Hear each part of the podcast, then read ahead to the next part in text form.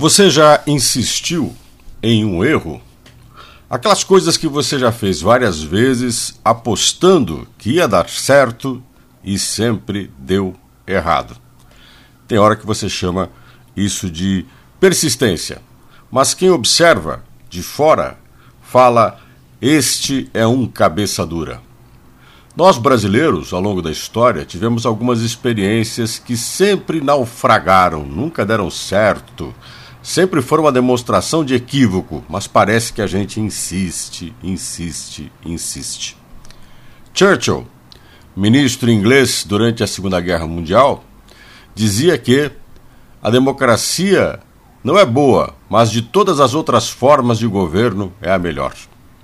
Devemos preservá-la, logo, afinal de contas, de tudo que experimentamos é a que funciona, ou melhor ou menos pior. No Brasil, nós tivemos inúmeras experiências com intervenções militares, a mudança da Constituição, quantas constituições no Brasil, e nunca deu certo. E nós, brasileiros, insistimos.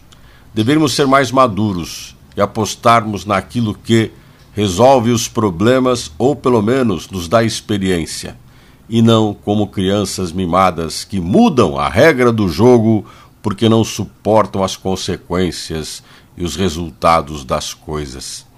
Queremos tanto ser desenvolvidos, grandes, quando vamos aprender, pelo menos, a ter maturidade democrática.